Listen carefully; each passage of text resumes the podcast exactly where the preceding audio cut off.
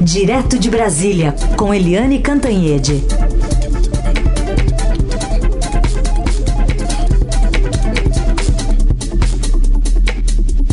Oi, Eliane, bom dia.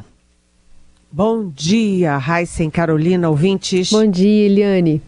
Bom, a gente separou alguns trechinhos da manifestação ontem do presidente eleito Luiz Inácio Lula da Silva. Numa delas, ele admite fazer um acordo com políticos eh, do centro, né? ele não fala centrão, mas fala políticos que estão no centro, centro-direita. Nessa primeira reunião por aí em Brasília, ele falou eh, com o presidente da Câmara, Arthur Lira, por exemplo, e deixou claro que o PT não vai ter candidato próprio ao comando da casa em fevereiro do ano que vem. Não cabe ao presidente da República interferir em quem será o presidente do Senado ou presidente da Câmara. Ou seja, quem vai decidir quem será o presidente das casas serão os senadores e deputados. Eu já disse muitas vezes que a gente não tem que olhar o Congresso, o Congresso e o Centrão, não. O Centrão é uma composição de vários partidos políticos que o PT tem que aprender a conversar, que o Alckmin tem que aprender a conversar, que eu tenho que aprender a conversar e tentar convencê-los da nossa proposta. Vamos lá, Eliane, interpretação do que, da delicadeza com que abordou o Centrão aí Lula nessa fala e também ele demonstra ter aprendido alguma lição com os erros passados do PT, por exemplo? Pois é, né? Aquela história do gato escaldado. Gato escaldado tem medo de água fria. E o Lula, é, ele pagou um preço bastante grande com mensalão, petrolão, aquelas coisas todas. E ele está tentando fazer uma nova abordagem aos partidos e aos parlamentares desta vez. É claro que num governo de coalizão, qualquer governo no mundo inteiro, você sim você negocia, você é, cria, constrói maiorias, você inclusive oferece cargos para é, governar com outras forças políticas além da sua própria força, do seu próprio partido. Então isso é natural. Agora, como, né? Como fazer isso? E o Lula tem algumas vantagens, como por exemplo, os 30 partidos, que era um problemão, você negociar com 30 partidos realmente é enlouquecedor.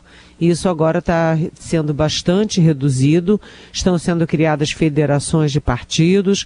Alguns desses partidos não conseguiram as metas é, exigidas pela legislação, portanto, vão ter que se fundir com outros, vão ter que se integrar a outros. Então, isso já é um ponto de partida. E ontem eu estava conversando com o pessoal ligado ao Lula e o pessoal também que está conversando com o Lula, que não é da base ainda, mas que está conversando. E a intenção dele é, uh, primeiro, ele tem a base que é a esquerda. Ele negocia também com o PSD do Gilberto Kassab, com o MDB, que já apoiava o Lula, parte do, do MDB desde o primeiro turno, né? E também com aqueles partidos que sofreram muito com a eleição, mas que estão aí, PSDB e uh, o Cidadania. Esse é o núcleo da negociação fora do, da, dos partidos mais de esquerda, centro-esquerda, que já estariam naturalmente com Lula. Agora, o que fazer com os outros?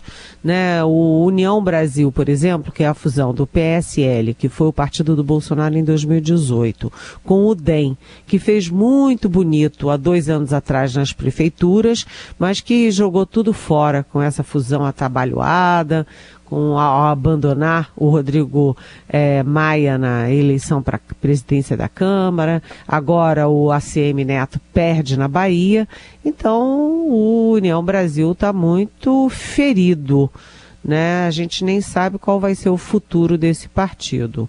E aí tem o Centrão, que não é de centro.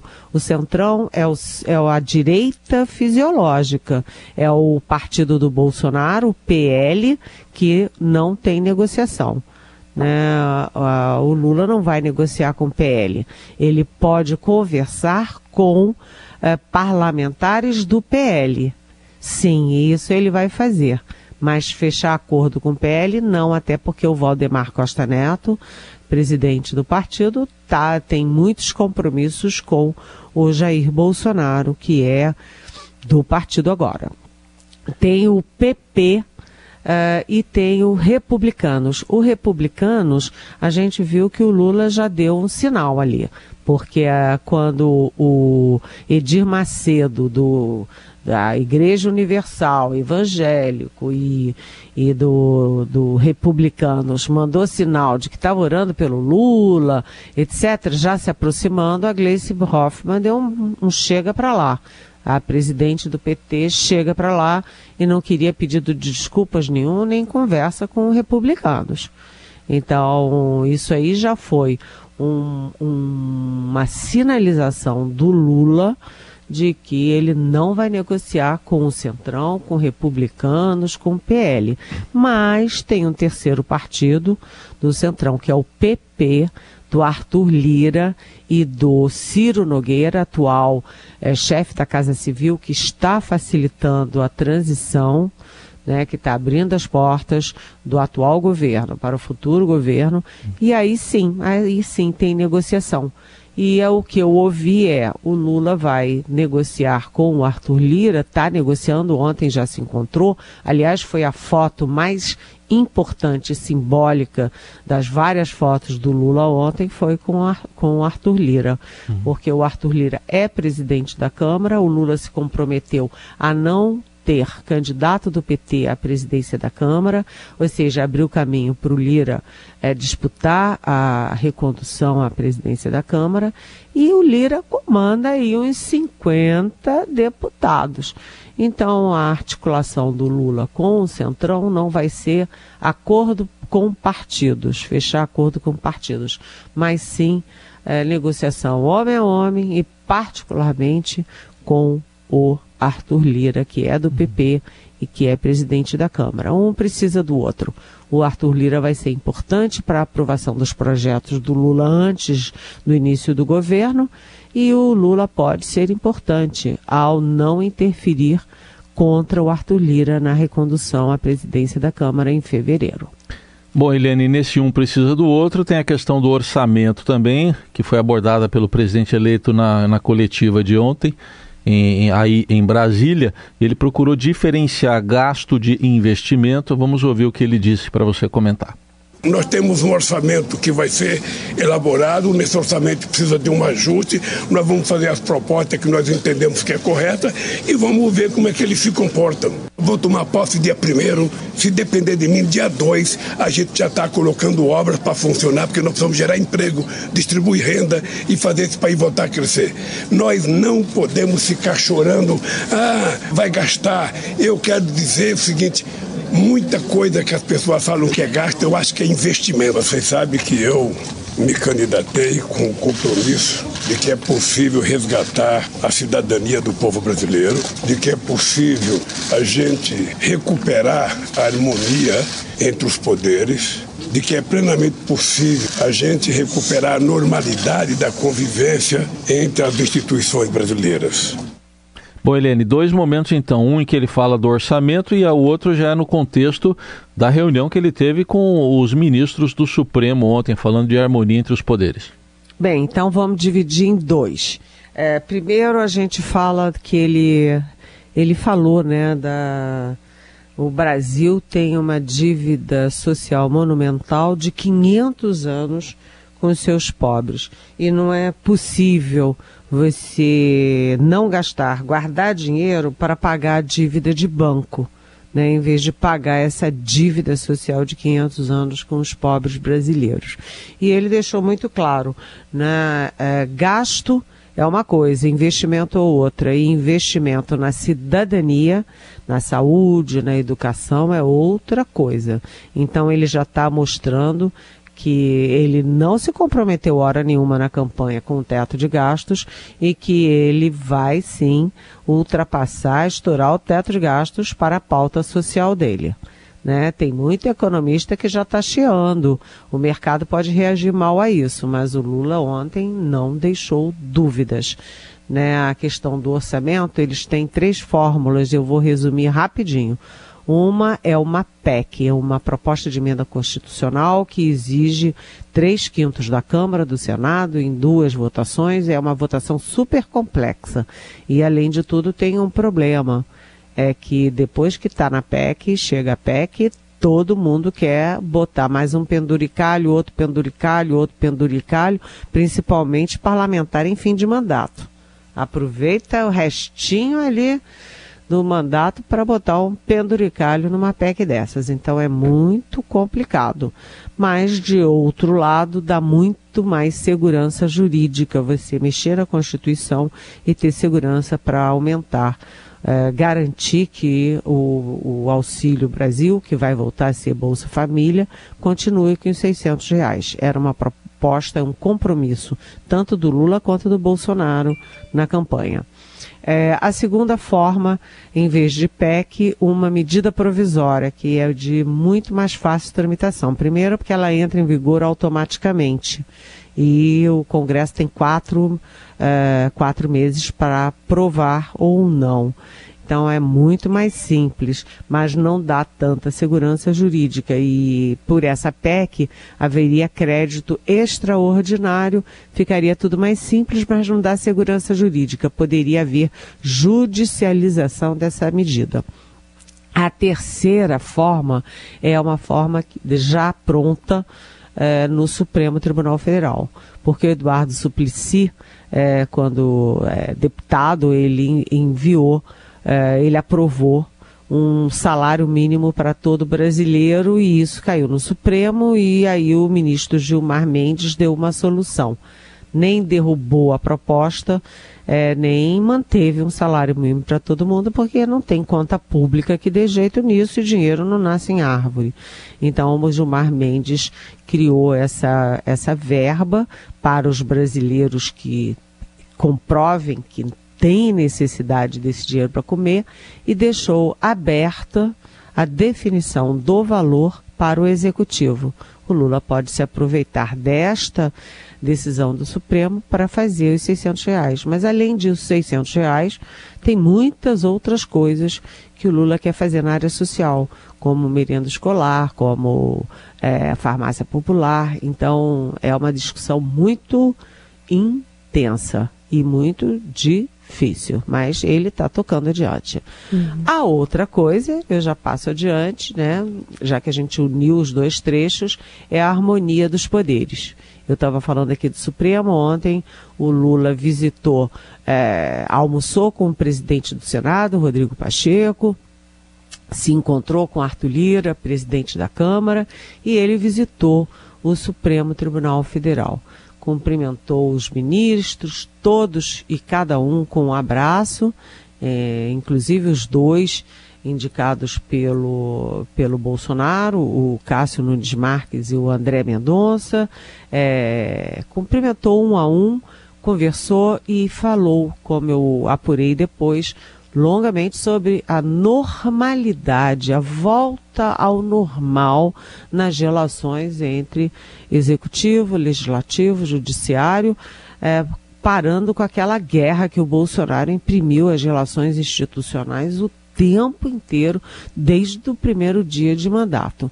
O Lula disse que isso vai acabar. E no meio do, da conversa, os ministros lembraram que foi graças ao Supremo que a gente não chegou agora com todo mundo bolsonarista na rua pedindo golpe, golpe, golpe. Porque foi o Supremo que garantiu ah, que menos pessoas morressem na pandemia, quando deu autonomia aos estados e municípios para agirem, para, quando exigiu a vinda das vacinas, e foi o Supremo também que é, criou as, o combate às fake news, o combate aos golpistas e é, pegou o touro à unha. E o Lula é, se comprometeu então a esse a essa normalidade institucional que é muito bem-vinda, gente. A gente está com a Eliane Cantanhede, direto de Brasília, para falar sobre esse tão aguardado aí relatório do Ministério da Defesa sobre as eleições, que confirmou que todos os organismos de fiscalização já haviam atestado, não houve qualquer irregularidade no pleito de 2022.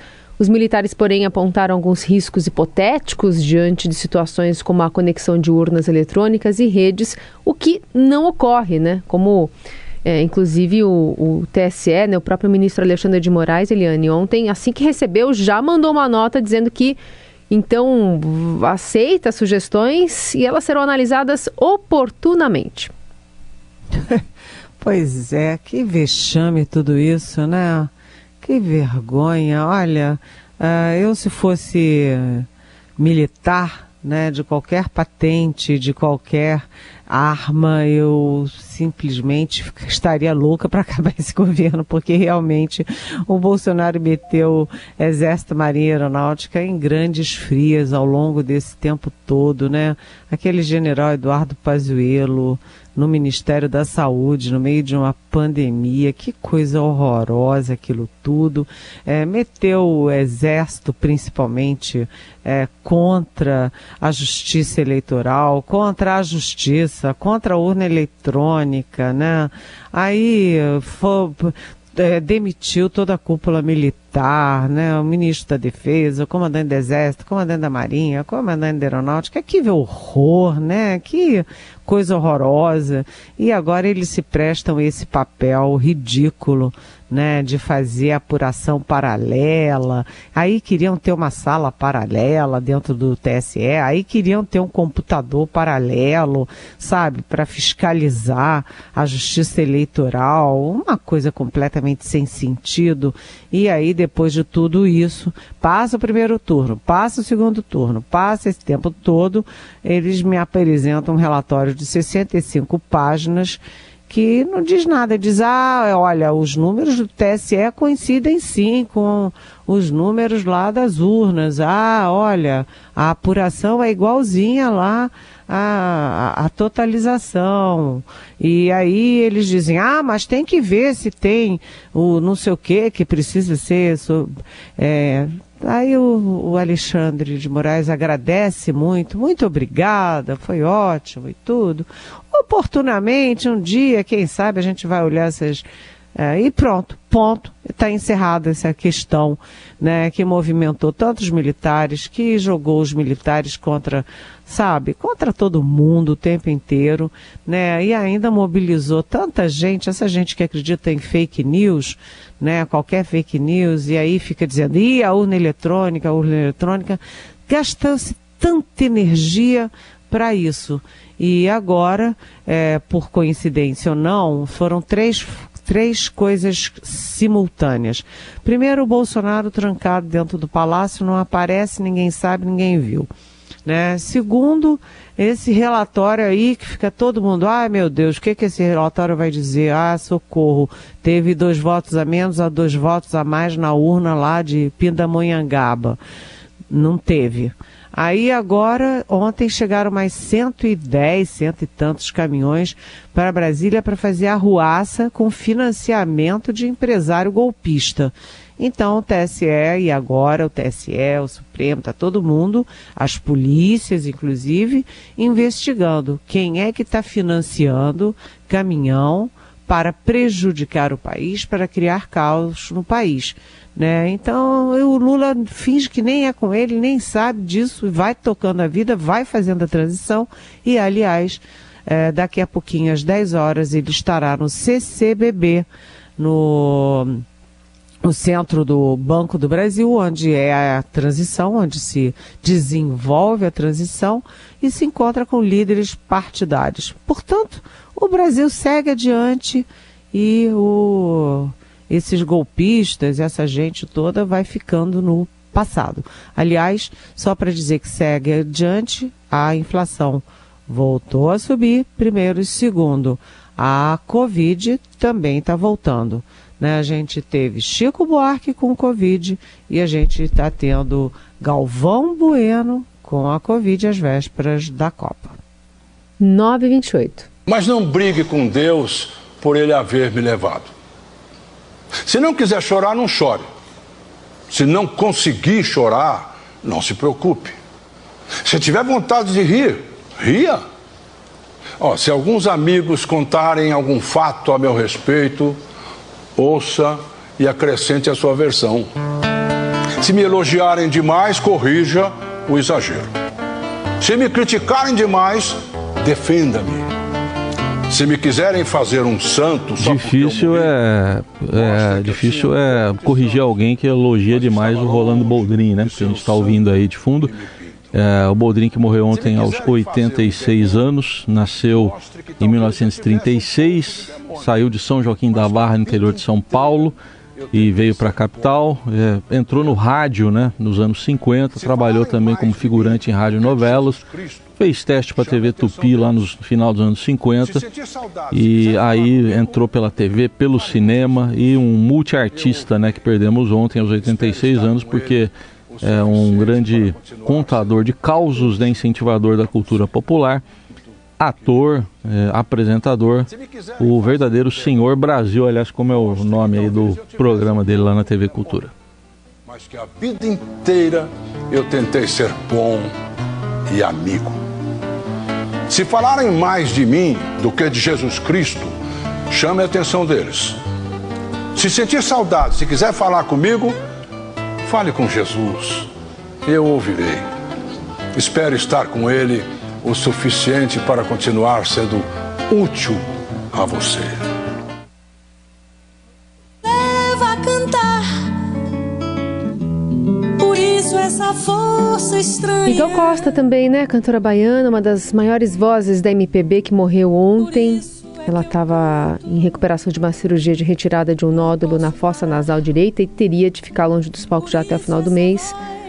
Enfim, e a gente tem essa homenagem também que trouxemos ao longo da programação do Eldorado, uma entrevista que ela concedeu a Sara Oliveira em 2018 no Minha Canção, gravada aqui na Rádio Eldorado. É que ser cantora é um desejo desde criança. Eu já nasci sabendo que eu ia ser cantora e que eu queria ser cantora. Então, para mim, a coisa mais importante é trabalhar com música, fazer música, cantar, é transformar as canções que eu canto.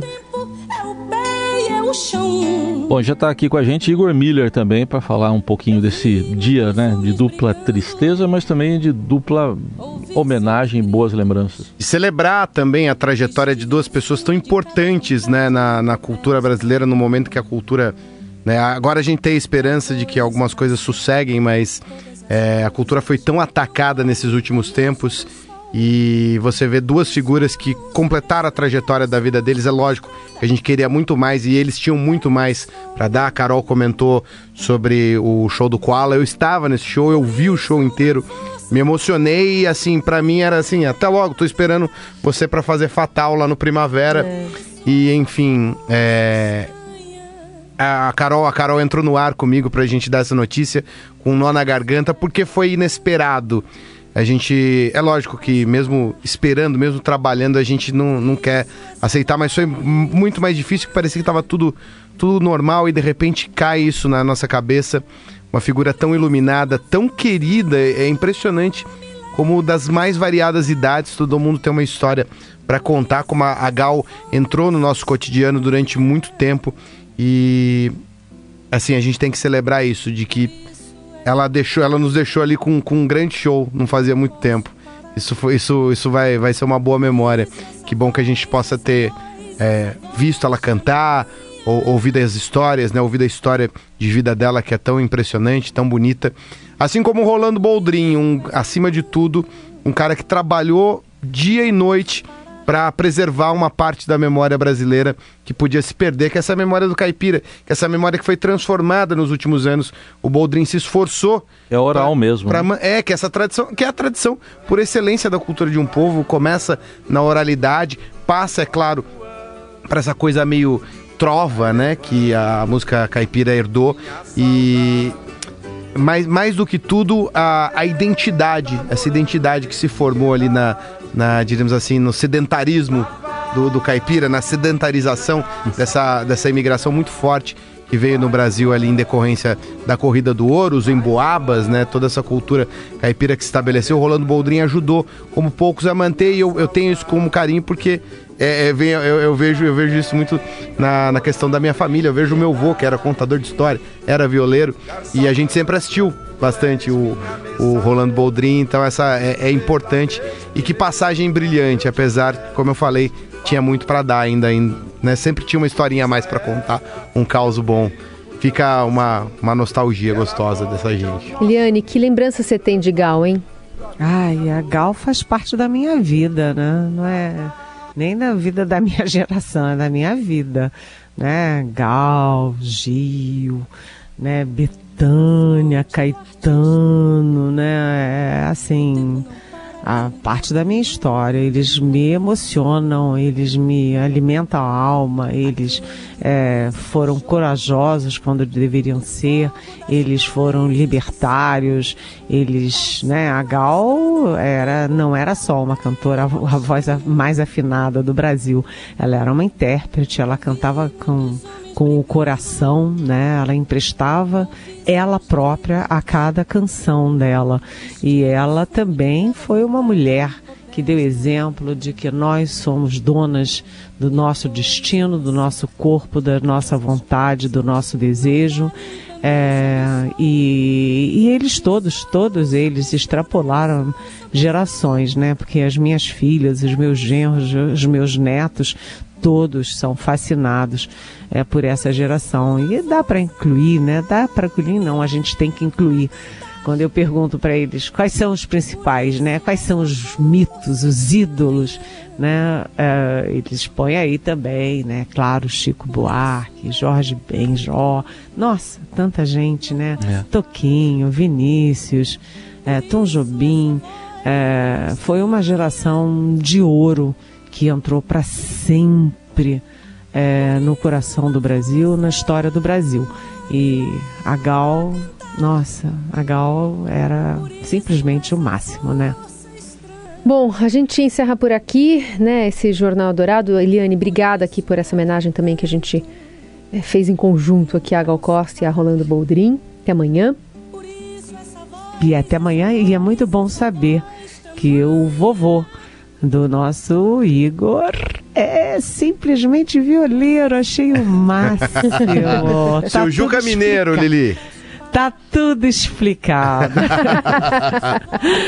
Beijão. Tchau. Igor também é um grande contador de causos, não é? É, mais ou menos, assim, com esse brilhantismo não. E eu gosto de lembrar que o, eu percebi que depois, no, no final da vida do meu avô, ele começou a contar histórias que eu nunca tinha ouvido. E eu comecei a perceber algo não está normal, assim, mas foi legal porque tipo, foi a primeira vez que eu vi a imaginação dele trabalhando, porque todas as histórias de vida Aquele dele. Filme Peixe Grande, não é? É, é exatamente. Ah, ele é, fazia é, assim, histórias dele como carreiro, histórias dele da, da vida assim, eu conhecia todas. Uhum. E aí do nada ele começou a contar que ele era pracinha. Eu falei assim, vô, essa história não tá, não tá, não, não tá contando. aí eu achei maravilhoso isso.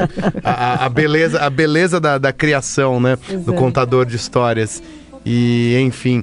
Só para colaborar com você, Lili, que você falou da, da Gal, ela como intérprete, eu, eu, li uma frase maravilhosa ontem nas redes sociais de que diziam que a Gal, se tinha uma música que ela fazia, passava a ser passava a ser é, uma música dela, né? A partir do é. momento em que ela fazia a versão. É verdade. Ela botava uma varinha mágica na música, né? Muito gente, bem. até amanhã. Até amanhã, Beijão. Eliane. A gente vai se despedindo aqui e a gente deixa para vocês uma interpretação e uma, uma competição entre gal e guitarra para encerrar esse jornal Eldorado. A gente volta amanhã. Meu nome é Gal.